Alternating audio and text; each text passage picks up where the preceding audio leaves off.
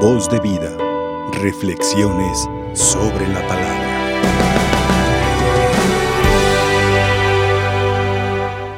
Condúceme, Señor, por tu camino. Hemos dicho en la respuesta del Salmo 138. Y qué bueno sería que fuéramos conscientes de esta plegaria que hoy nos sugiere la liturgia. Porque muchos de nosotros transitamos otros caminos que no son del Señor. Cuando yo era niño me acuerdo que en un perchero donde se colgaban los sombreros, ¿verdad? Eh, estaba dos imágenes, una del niño Dios abrazado a una cruz, pero el otro era los dos caminos, el camino al cielo y el camino al infierno. En el camino al infierno había muchos bailando, tomando, divirtiéndose ampliamente, mientras que el camino al cielo está lleno de abrojos, lleno de dificultades y de problemas. Por eso es necesario orar y pedirle a Dios que aunque el camino al cielo sea áspero, aunque el camino al cielo sea sinuoso, difícil, que podamos transitarlos, que, podamos transitarlo no con nuestras propias fuerzas, sino con la gracia de Dios. Condúceme, Señor, por tu camino. Esa es la lección del Evangelio de hoy. Yo pienso que muchas mujeres se han de sentir identificadas con Marta y disgustadas con Jesús. Porque ¿cuál ama de casa no ha tenido una visita sorpresiva o sorprendente? que cuando menos lo esperan, cuando la casa está más tirada, más sucia, llega X personaje de la familia, pues que merece toda atención y respeto. Y entonces muchas veces la mujer se afana en quitar la suciedad más grande, en poner los frijoles a calentar, en cargar las tortillas, en fin. Con todo el respeto, parecen pulpos. De dos manos sacan ocho y se ponen a hacer hasta lo imposible, ¿verdad? Y más de alguna se siente desesperada cuando alguno de los hijos, en lugar de ayudar, se pone a platicar con la visita. ¿Mm? Más de alguna dirá con ganas de desgreñarte, desgraciado. Porque no está ayudando. Así se sentía Marta. ¿Y cuál es la lección que Jesús da? Marta, Marta, hay muchas cosas que son urgentes, pero hay otras cosas que son necesarias. Y mientras que tú estás haciendo lo urgente, María está haciendo lo necesario. ¿Para qué? Para poder transitar por los caminos del Señor. Y es que para poder transitar por los caminos del Señor, se necesita dialogar con Jesús. ¿Y qué es dialogar con Jesús? Hacer oración. Así lo decía el padre Ripalde en el catecismo de su tiempo. ¿Qué es orar? Elevar nuestra alma a Dios, es decir, salir de lo terreno, salir de lo cotidiano, elevarte para estar a la altura de Dios y entonces solicitarle mercedes. Y pedir mercedes es saber que lo que vamos a pedir es don y gracia de Dios que nos lo conceda. Y eso es algo que no hemos entendido muchos de nosotros. Porque muchas personas elevan su oración a Dios cual si fuera el dictamen de un emperador, cual si fuera el dictamen de un ogro, ¿verdad? Tienes que dármelo. No es petición, es imperativo. Y en la medida que tú oras, en la medida que tú te pones a la altura de Dios, tú mismo entiendes si de veras tienes un diálogo con Dios, que hay muchas cosas que queremos.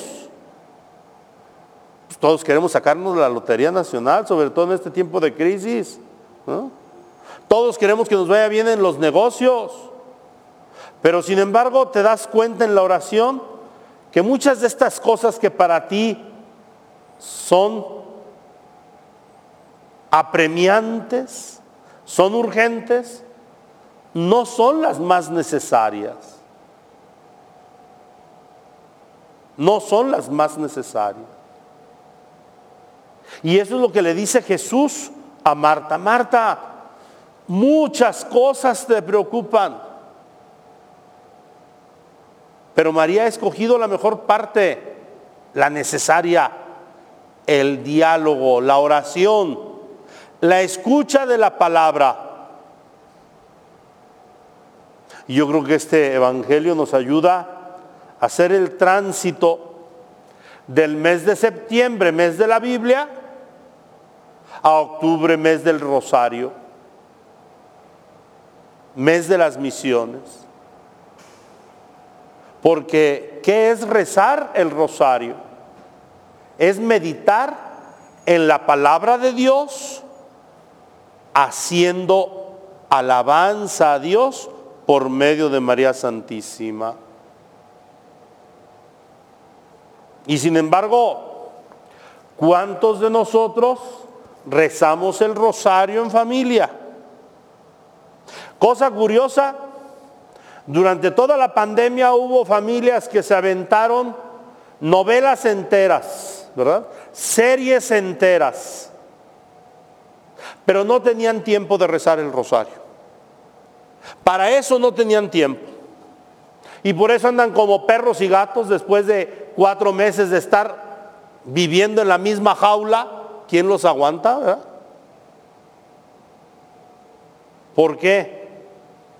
Porque solamente se preocuparon de lo terreno y descuidaron lo espiritual. Por eso yo creo que la palabra de Dios nos invita a reflexionar cómo es nuestra oración. ¿De veras le dedicamos tiempo a las cosas de Dios? ¿O solamente vas sacando la chamba urgente de cada día? Eso es lo que tristemente hacen muchos alumnos. Y por eso tenemos pésimos profesionistas, porque quieren aprenderse todo lo del semestre en una noche de desvelo para hacer el examen final. Pues no, así no. Por eso tenemos tantos profesionistas mediocres que desaprovecharon todo el semestre y se desvelaron dos noches nomás para tener una nota.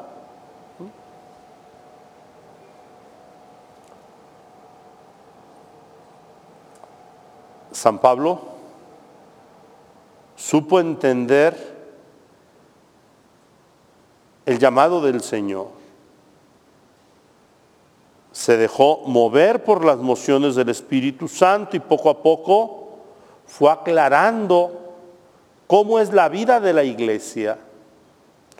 Hoy hemos escuchado cómo en este espectacular llamado que él recibe de Dios en su camino a Damasco, él quedó con las pilas encendidas al ser bautizado, al recibir los sacramentos de la iniciación cristiana. De tal manera que se va inmediatamente a Arabia.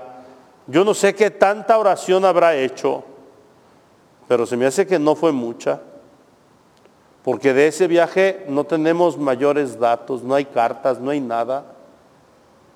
Parecería que le faltó un tiempo más de reflexión como para vivir la comunión de la iglesia. Y por eso es, es que se regresa de Arabia y va con Pedro para estar en comunión, para estar en el camino del Señor. Y entonces ya no como una empresa independiente, sino en eclesialidad, en sinodalidad, trabajar por el reino de los cielos. Pero esto, tener un espíritu de sinodalidad, de eclesialidad, brota de la oración. De la oración ferviente como la de María a los pies de Jesús.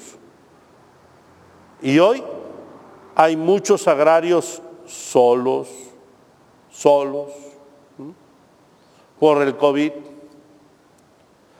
Los mercados llenos, pero el sagrario solo. Las tiendas llenas, pero el sagrario solo. Las plazas, vayan al centro, parecería que es tiempo ordinario, tiempo normal. Pero a misa no van porque ahí sí se contagian. Fíjense qué contradicciones. Una ocasión una persona me decía, ay padre, me da pena, pero no he podido ir a misa, tengo miedo a contagiarme. Sí, yo te entiendo, pero yo creo que entonces tampoco vas al mercado. Y se quedó con los ojos cuadrados porque de ahí no sale. Yo. Así somos de convenencieros, ¿verdad? Que el Señor pues nos ayude con esta su palabra para recapacitar. Y para de veras, a ver, yo no estoy diciendo que se vayan a misa, para que de veras estemos en oración con Dios. Y es que, ¿cuánta gente hay aquí y cuánto que nos están viendo por medio de la tecnología? Y hay mucha gente que aunque físicamente no esté aquí en la capilla, se nutre espiritualmente de la palabra de Dios, porque la palabra de Dios es efectiva, es eficaz. Y la comunión espiritual es capaz de entusiasmarnos para hacer el bien y evitar el mal. Para ir superando los obstáculos y crecer en las virtudes humanas y cristianas. Hoy estamos celebrando a San Bruno. San Bruno nos enseñó que en el silencio de la oración se puede trabajar intensamente, arduamente. Y de hecho, la cartuja es esa herencia espiritual que Él nos ha dejado, donde los monjes guardan silencio, pero donde no solamente oran en la capilla, sino oran al labrar la tierra, al atender los animales que tienen para el sustento de la comunidad. Toda, toda su jornada es una oración ferviente a Dios que esta enseñanza de San Bruno la hagamos vida en nuestra jornada cotidiana. Dichosos los que escuchan la palabra de Dios y la ponen en práctica. Voz de vida. Reflexiones sobre la palabra.